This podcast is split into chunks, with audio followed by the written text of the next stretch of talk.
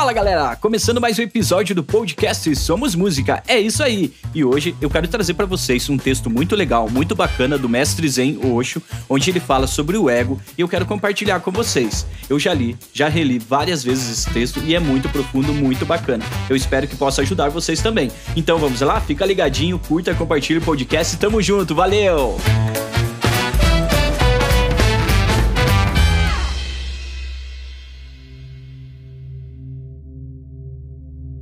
Fala galera, então começando aqui a leitura do livro, né? O livro se chama Além das Fronteiras da Mente. A fonte que eu estou pegando, o site que eu estou lendo, né? É o saindodamatrix.com.br. Oxo, ego, o falso centro. O primeiro ponto a ser compreendido é o ego. Uma criança nasce sem qualquer conhecimento, sem qualquer consciência do seu próprio eu e quando uma criança nasce, a primeira coisa da qual ela se torna consciente não é ela mesma. A primeira coisa da qual ela se torna consciente é o outro. Isso é natural, porque os olhos se abrem para fora, as mãos tocam os outros, os ouvidos escutam os outros, a língua saboreia a comida e o nariz cheira o exterior. Todos esses sentidos abrem-se para fora. O nascimento é isso.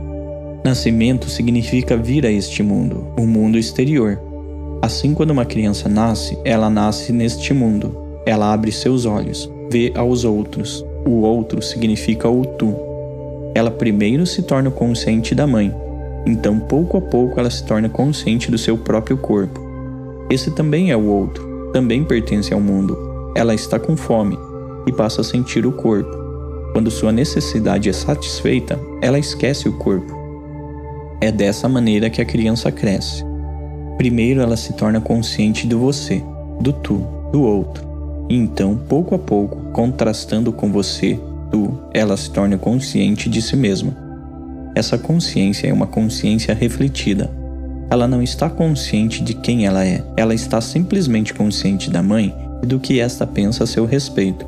Se a mãe sorri, se ela aprecia a criança, se diz: Você é bonita, se ela abraça e a beija, a criança se sente bem a respeito de si mesma.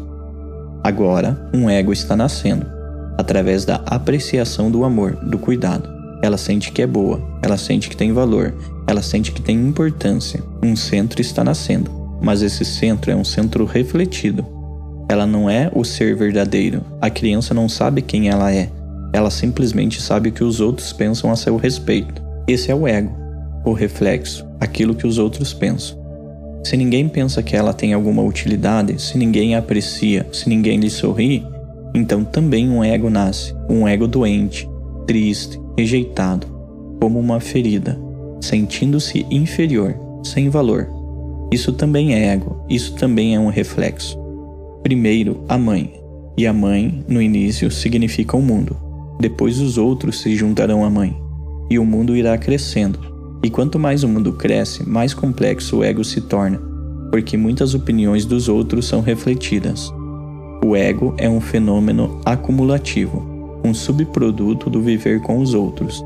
Se uma criança vive totalmente sozinha, ela nunca chegará a desenvolver um ego, mas isso não vai ajudar. Ela permanecerá como um animal. Isso não significa que ela virá a conhecer o seu verdadeiro eu. Não, o verdadeiro só pode ser conhecido através do falso. Portanto, o ego é uma necessidade. Temos que passar por ele.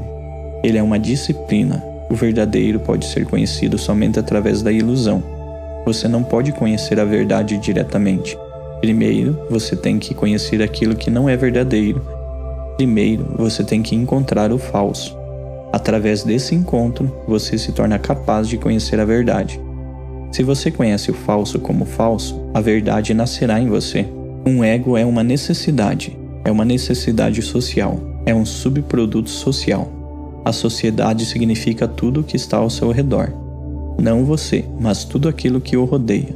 Tudo, menos você, é a sociedade. E todos refletem. Você irá para a escola e o professor refletirá quem você é. Você fará amizade com outras crianças e elas refletirão quem você é. Pouco a pouco, todos estão adicionando algo ao seu ego, e todos estão tentando modificá-lo de tal forma que você não se torne um problema para a sociedade. Eles não estão interessados em você, eles estão interessados na sociedade. A sociedade está interessada nela mesma, e é assim que deveria ser. Ela não está interessada no fato de que você deveria se tornar um conhecedor de si mesmo. Interessa-lhe que você se torne uma peça eficiente no mecanismo da sociedade. Você deveria ajustar-se ao padrão. Assim, estão tentando dar-lhe um ego que ajuste à sociedade. Ensinam-lhe a moralidade. Moralidade significa dar-lhe um ego, que se ajustará à sociedade. Se você for imoral, você será sempre um desajustado, em um lugar ou outro. É por isso que colocamos os criminosos nas prisões. Não que eles tenham feito alguma coisa errada. Não que ao colocá-los nas prisões iremos melhorá-los. Não, eles simplesmente não se ajustam. Eles criam problemas. Eles têm certo tipo de ego que a sociedade não aprova. Se a sociedade aprova, está tudo bem. Um homem mata alguém. Ele é um assassino. E o mesmo homem, durante a guerra, mata milhares e se torna um herói. A sociedade não está preocupada com o homicídio, mas o homicídio deveria ser praticado para a sociedade. Então está tudo bem. A sociedade não se preocupa com a moralidade. Moralidade significa simplesmente que você deve se ajustar à sociedade. Se a sociedade estiver em guerra, a moralidade muda. Se a sociedade estiver em paz, existe uma moralidade diferente. A moralidade é uma política social, é diplomacia e toda criança deve ser educada de tal forma que ela se ajuste à sociedade. E isso é tudo, porque a sociedade está interessada em membros eficientes. A sociedade não está interessada no fato de que você deveria chegar ao autoconhecimento. A sociedade cria um ego porque o ego pode ser controlado e manipulado. O eu nunca pode ser controlado e manipulado. Nunca se ouviu dizer que a sociedade estivesse controlando o eu. Não é possível.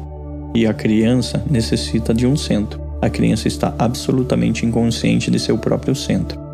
A sociedade lhe dá um centro e a criança, pouco a pouco, fica convencida que este é o seu centro, o ego dado pela sociedade. Uma criança volta para casa. Se ela foi o primeiro aluno da sua classe, a família inteira fica feliz.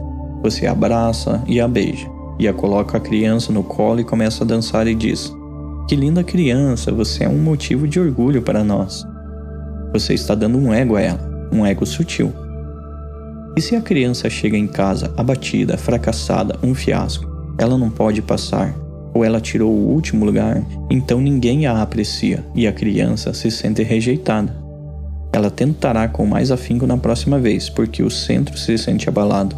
O ego está sempre abalado, sempre procura de alimento de alguém que o aprecie, é por isso que você está continuamente pedindo atenção. Ouvi contar. Mulá Nasruddin e sua esposa estavam saindo em uma festa, e Mulá disse: Querida, alguma vez alguém já lhe disse que você é fascinante, linda, maravilhosa? Sua esposa sentiu-se muito bem. Ficou muito feliz e disse: Eu me pergunto por que ninguém jamais me disse isso. Então Nasruddin respondeu: Mas então de onde você tirou essa ideia? Você obtém dos outros a ideia de quem você é. Não é uma experiência direta, é dos outros que você obtém a ideia de quem você é. Eles modelam o seu centro. Esse centro é falso, porque você contém o seu centro verdadeiro. Esse não é da conta de ninguém, ninguém o modela. Você vem com ele, você nasce com ele. Assim, você tem dois centros: um centro com o qual você vem, que lhe é dado pela própria existência, esse é o eu e o outro centro que lhe é dado pela sociedade, o ego. Ele é algo falso e é um grande truque através do ego a sociedade está controlando você. Você tem que se comportar de uma certa maneira porque somente então a sociedade o aprecia. Você tem que caminhar de uma certa maneira, você tem que rir de uma certa maneira, você tem que seguir determinadas condutas, uma moralidade, um código. Somente então a sociedade o apreciará.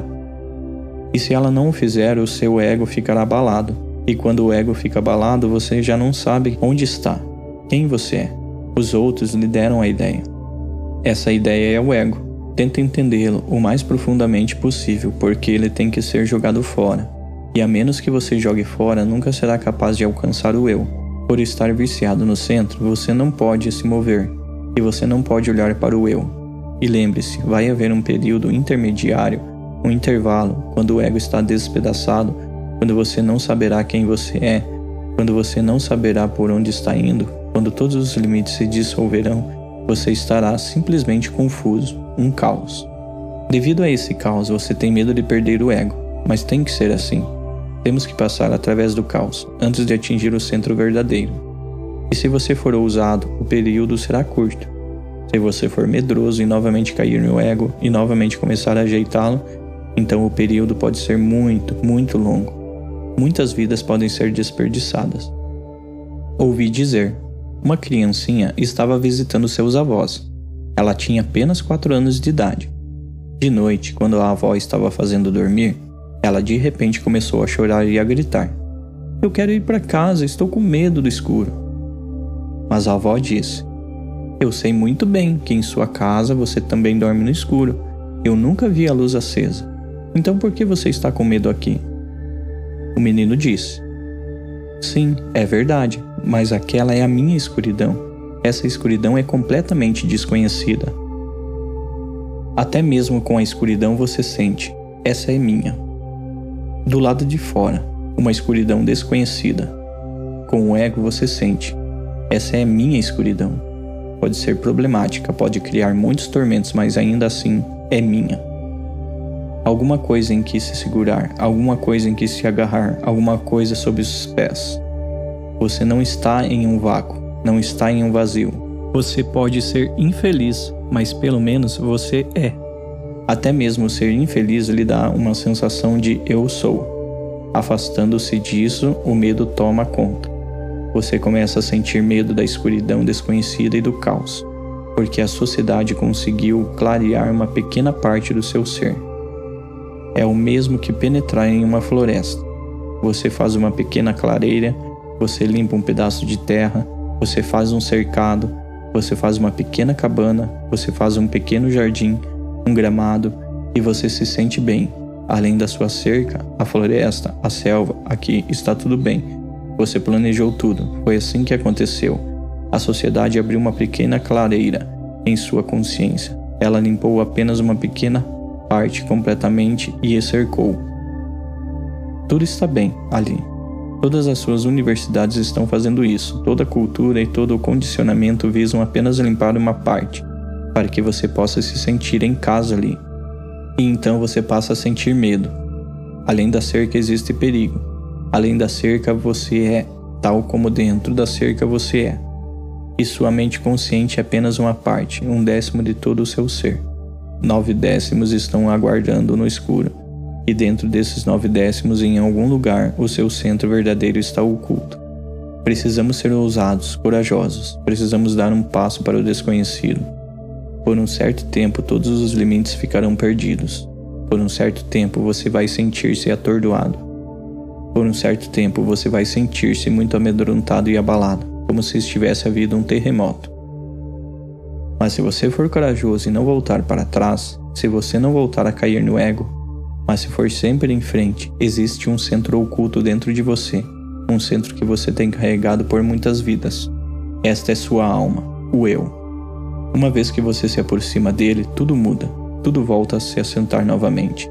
Mas agora esse assentamento não é feito pela sociedade. Agora tudo se torna um cosmos e não um caos. Nasce uma nova ordem, mas esta não é a ordem da sociedade. É a própria ordem da existência, é o que Buda chama de Dharma, Lao Tse chama de Tao, Heráclito chama de Logos. Não é feita pelo homem, é a própria ordem da existência.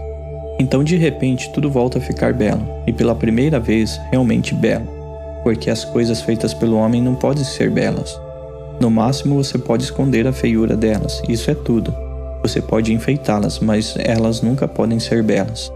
A diferença é a mesma que existe entre uma flor verdadeira e uma flor de plástico ou de papel. O ego é uma flor de plástico morta. Não é uma flor, apenas parece como uma flor. Até mesmo linguisticamente chamá-la de flor está errado, porque uma flor é algo que floresce, e essa coisa de plástico é apenas uma coisa e não um florescer. Ela está morta, não há vida nela. Você tem um centro que floresce dentro de você, por isso os hindus o chamam de lótus. É um florescer. Chamam-no de o lótus das mil pétalas. Mil significa infinitas pétalas.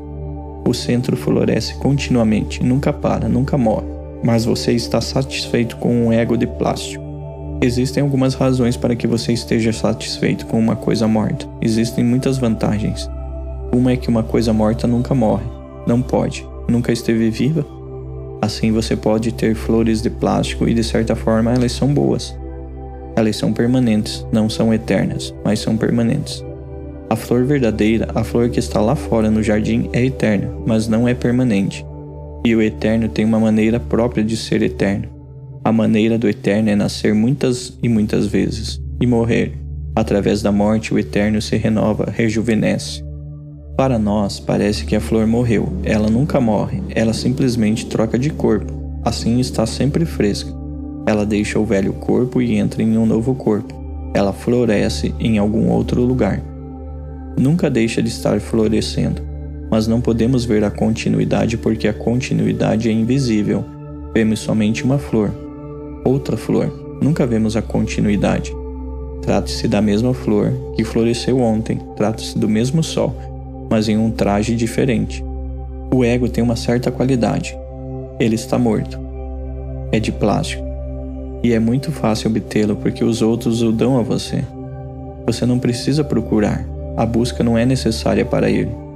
Por isso, a menos que você se torne um buscador à procura do desconhecido, você ainda não terá se tornado um indivíduo. Você é simplesmente uma parte da multidão. Você é apenas uma turba. Quando você não tem um centro autêntico, como você pode ser um indivíduo? O ego não é individual. O ego é um fenômeno social. Ele é a sociedade, não é você. Mas ele lhe dá um papel na sociedade, uma posição na sociedade. E se você ficar satisfeito com ele, você perderá toda a oportunidade de encontrar o eu. E por isso você é tão infeliz. Com uma vida de plástico, como você pode ser feliz? Com uma vida falsa, como você pode ser estático e bem-aventurado? E esse ego cria muitos tormentos, milhões deles. Você não pode ver porque se trata de sua escuridão. Você está em harmonia com ela. Você nunca reparou que todos os tipos de tormentos acontecem através do ego? Ele não o pode tornar abençoado, ele pode somente torná-lo infeliz. O ego é o inferno. Sempre que você estiver sofrendo, tente simplesmente observar e analisar, e você descobrirá que em algum lugar o ego é a causa do sofrimento, e o ego continua encontrando motivos para sofrer. Uma vez eu estava hospedado na casa de Mullah Nasruddin. A esposa estava dizendo coisas muito desagradáveis a respeito de Mullah Nasruddin. Com muita raiva, aspereza, agressividade, muito violenta, a ponto de explodir, e Mullah Nasruddin estava apenas sentado em silêncio ouvindo. Então, de repente, ela se voltou para ele e disse: Então, mais uma vez você está discutindo comigo? Mulá disse: Mas eu não disse uma única palavra. A esposa replicou: Sei disso, mas você está ouvindo muito agressivamente. Você é um egoísta, como todos são. Alguns são muito grosseiros, evidentes, e esses não são tão difíceis. Outros são muito sutis, profundos, e esses são os verdadeiros problemas. O ego entra em conflito com o outro continuamente porque cada ego está extremamente inseguro de si mesmo. Tem que estar. Ele é uma coisa falsa. Quando você nada tem nas mãos, mas acredita ter algo, então haverá um problema. Se alguém dizer não há nada, imediatamente começa a briga porque você também sente que não há nada o outro torna consciente desse fato. O ego é falso, ele não é nada. E você também sabe isso. Como você pode deixar de saber isso? É impossível um ser consciente. Como pode ele deixar de saber que o ego é simplesmente falso? Então os outros dizem que não existe nada. E sempre que os outros dizem que não existe nada, eles batem numa ferida, eles dizem uma verdade. E nada fere tanto quanto a verdade. Você tem que se defender, porque se você não se defende, se não se torna defensivo, onde estará você? Você estará perdido, a sua identidade estará rompida. Assim você tem que se defender e lutar. Este é o conflito. Um homem que alcança o eu nunca se encontra em conflito algum. Outros podem vir e entrar em choque com ele, mas ele nunca está em conflito com ninguém. Aconteceu de um mestre Zen estar passando por uma rua. Um homem veio correndo e o golpeou duramente o mestre caiu. Logo se levantou e voltou a caminhar na mesma direção na qual estava indo antes, sem nem ao mesmo olhar para trás. Um discípulo estava com o mestre. Ele ficou simplesmente chocado. Ele disse: Quem é esse homem? O que significa isso? Se a gente vive dessa maneira, qualquer um pode vir e nos matar. E você nem ao menos olhou para aquela pessoa. Quem é ela? E por que ela fez isso? O mestre disse: Isso é problema dela, não meu. Você pode entrar em choque com o iluminado, mas esse é seu problema, não dele. E se você fica ferido nesse choque, isso também é problema seu. Ele não pode o ferir. É como bater contra uma parede. Você ficará machucado, mas a parede não o machucou. O ego sempre está procurando por algum problema. Por quê? Porque se ninguém lhe dá atenção, o ego sente fome, ele vive de atenção. Assim, mesmo se alguém estiver brigando e com raiva de você, mesmo isso é bom, pois pelo menos você está recebendo atenção. Se alguém o ama, isso está bem. Se alguém não o está amando, então até mesmo a raiva servirá. Pelo menos a atenção chega até você. Mas se ninguém estiver lhe dando qualquer atenção, se ninguém pensa que você é alguém importante, digno de nota, então como você vai alimentar seu ego? A atenção dos outros é necessária. Você atrai a atenção dos outros de milhões de maneiras. Veste-se de um certo jeito, tenta parecer bonito, comporta-se bem, torna-se muito educado, transforma-se. Quando você sente o tipo de situação que está ocorrendo, você imediatamente se transforma para aquelas pessoas lhe deem atenção. Essa é uma forma profunda de mendicância. Um verdadeiro mendigo é aquele que pede e exige atenção. Um verdadeiro imperador é aquele que vive em sua interioridade. Ele tem um centro próprio não depende de mais ninguém. Buda sentado sobre a árvore Bodhi, se o mundo inteiro de repente vier a desaparecer, isso fará alguma diferença para Buda? Nenhuma. Não fará diferença alguma, absolutamente. Se o mundo inteiro desaparecer, não fará diferença alguma porque ele atingiu o centro. Mas você, se sua esposa foge, se ela pede divórcio, se ela o deixa por outro, você fica totalmente em pedaços porque ela lhe dava atenção, carinho, amor, estava sempre à sua volta, ajudando-o a sentir-se alguém. Todo seu império está perdido, você está simplesmente despedaçado. Você começa a pensar em suicídio. Por quê? Porque se a esposa o deixa, você deveria cometer suicídio? Porque se o marido o deixa, você deveria cometer suicídio? Porque você não tem um centro próprio? A esposa estava lhe dando o centro. O marido estava lhe dando o centro. É assim que as pessoas existem. É assim que as pessoas se tornam dependentes uma das outras. É uma profunda escravidão. O ego tem que ser um escravo. Ele depende dos outros. E somente uma pessoa que não tenha ego é, pela primeira vez, um mestre. Ela deixa de ser uma escrava. Tente entender isso e comece a procurar o ego, não nos outros. Isso não é da sua conta, mas em você. Toda vez que você se sentir infeliz, imediatamente feche os olhos e tente descobrir de onde a infelicidade está vindo, e você sempre descobrirá que é o falso centro que entrou em choque com alguém. Você esperava algo e isso não aconteceu. Você esperava algo e justamente o contrário aconteceu. Seu ego fica estremecido, você fica infeliz. Simplesmente olhe. Sempre que estiver infeliz, tente descobrir a razão. As causas não estão fora de você. A causa básica está dentro de você, mas você sempre olha para fora. Você sempre pergunta: quem está me tornando infeliz? Quem está causando minha raiva? Quem está causando minha angústia? E se você olhar para fora, você não perceberá. Simplesmente feche os olhos e olhe para dentro. A origem de toda a infelicidade, a raiva, a angústia, está oculta dentro de você. É o seu ego. E se você encontrar a origem, será fácil ir além dela. Se você puder ver que é o seu próprio ego que lhe causa problemas, você vai preferir abandoná-lo porque ninguém é capaz de carregar a origem da infelicidade uma vez que a tenha entendido. E lembre-se, não há necessidade de abandonar o ego. Você não pode abandonar. Se você o tentar abandonar, estará apenas conseguindo um outro ego mais sutil que diz: Tornei-me humilde. Não tente ser humilde. Isso é o ego novamente às escondidas, mas não morto. Não tente ser humilde. Ninguém pode tentar ser humilde e ninguém pode criar a humildade através do próprio esforço. Não, quando o ego já não existe, uma humildade vem até você. Ela não é uma criação, é uma sombra do seu verdadeiro centro. E um homem realmente humilde não é nem humilde nem egoísta, ele é simplesmente simples. Ele nem ao menos se dá conta de que é humilde. Se você se dá conta de que é humilde, o ego continua existindo.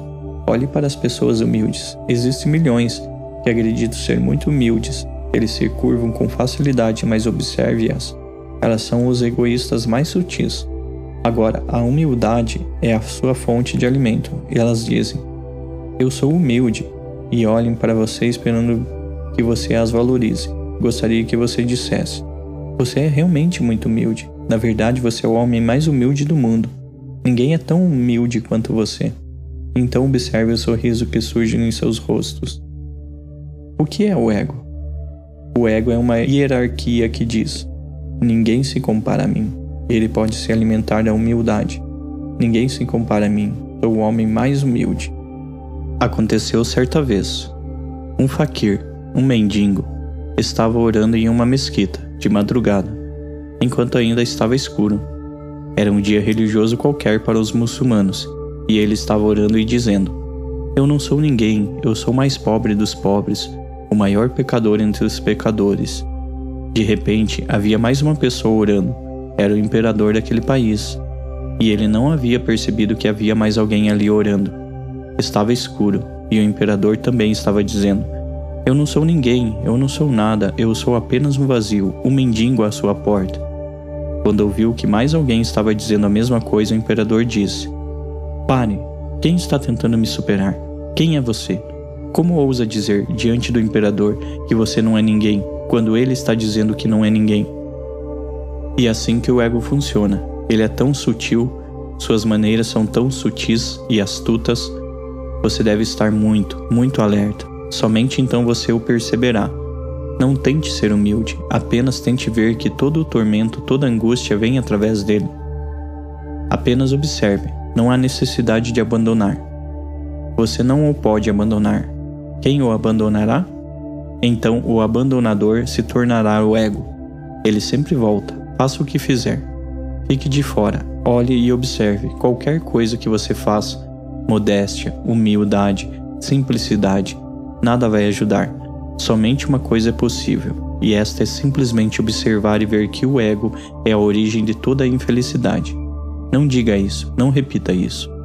Observe. Porque se eu disser que ele é a origem de toda a infelicidade e você repetir isso, então será inútil. Você tem que chegar a esse entendimento. Sempre que você estiver infeliz, apenas feche os olhos e não tente encontrar alguma causa externa. Tente perceber de onde está vindo essa miséria. Ela está vindo do seu próprio ego. Se você continuamente percebe e compreende, e a compreensão de que o ego é a causa chega a se tornar profundamente enraizada, um dia você repentinamente verá que ele desapareceu. Ninguém o abandona, ninguém o pode abandonar.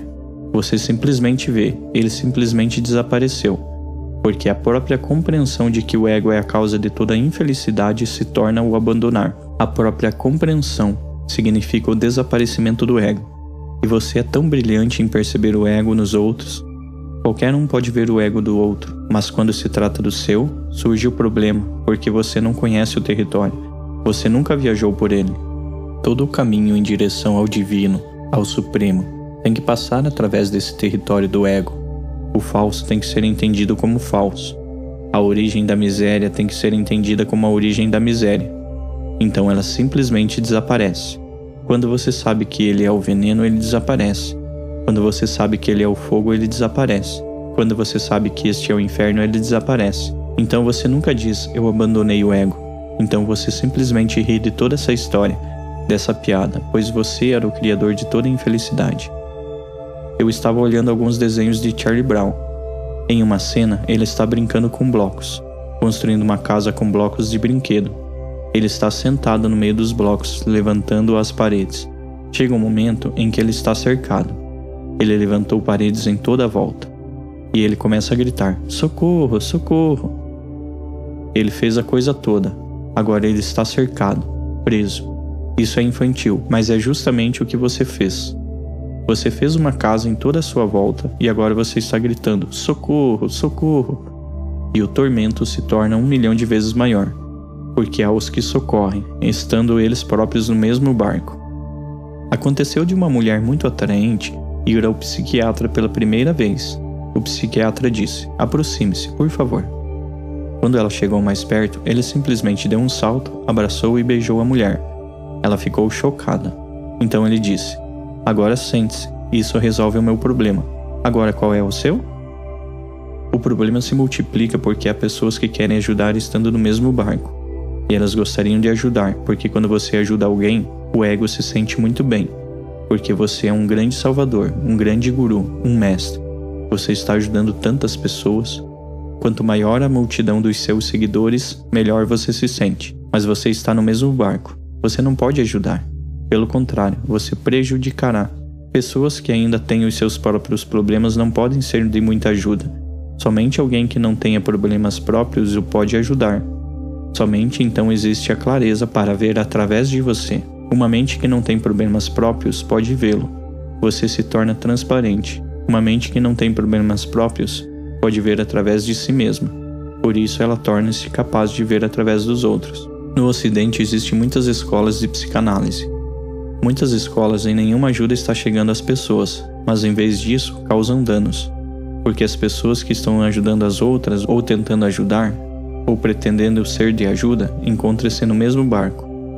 É difícil ver o próprio ego. É muito fácil ver o ego dos outros, mas esse não é o ponto. Você não os pode ajudar.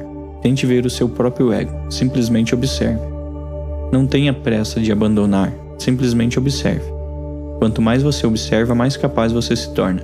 De repente, um dia, você simplesmente percebe que ele desapareceu. E quando ele desaparece por si mesmo, somente então ele realmente desaparece. Não existe outra maneira. Você não o pode abandonar prematuramente. Ele cai exatamente como uma folha seca.